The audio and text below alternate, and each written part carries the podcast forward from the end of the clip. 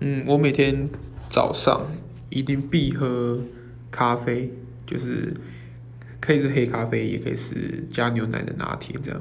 然后下午吃完呃，就是吃完午餐之后，大概过一阵子下午的时候，我会一定会喝那个纯吃茶的无糖绿茶。